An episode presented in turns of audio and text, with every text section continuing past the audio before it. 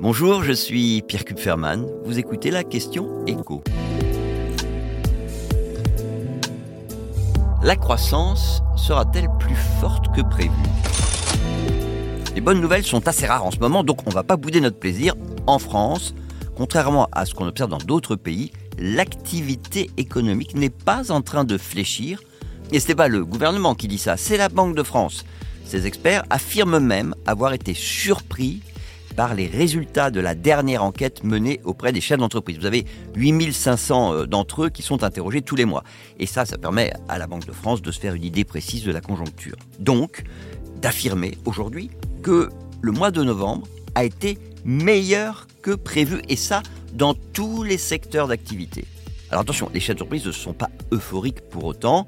Certains d'entre eux redoutent un moins bon mois de décembre, et une majorité prévoit une baisse de leur marge du fait de l'envolée de leurs factures énergétiques.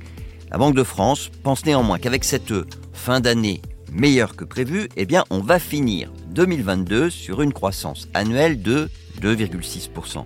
Et pour 2023, le gouverneur de la Banque de France estime le risque de récession désormais écarté. Il tape sur une croissance, légèrement positive, sans s'engager sur un chiffre précis. Je rappelle juste que le gouvernement, lui, a construit son budget sur une croissance de 1%. Alors, cette bonne tenue de l'activité économique, on la doit évidemment beaucoup aux multiples aides de l'État qui ont limité l'impact de l'envolée des prix de l'énergie. En fait, l'État a réduit nos factures et celles d'un certain nombre d'entreprises en faisant de très gros chèques. Alors, je vous livre le dernier des comptes de Bercy pour 2022 plus de 38 milliards d'euros. Ça fait 570 euros par habitant. C'est colossal. Et ça va nous obliger à emprunter encore plus d'argent en 2023 qu'en 2022. Et ça, ça fait dire au gouverneur de la Banque de France que, je cite, nous ne pouvons pas nous permettre une nouvelle phase du quoi qu'il en coûte. Fermez les guillemets.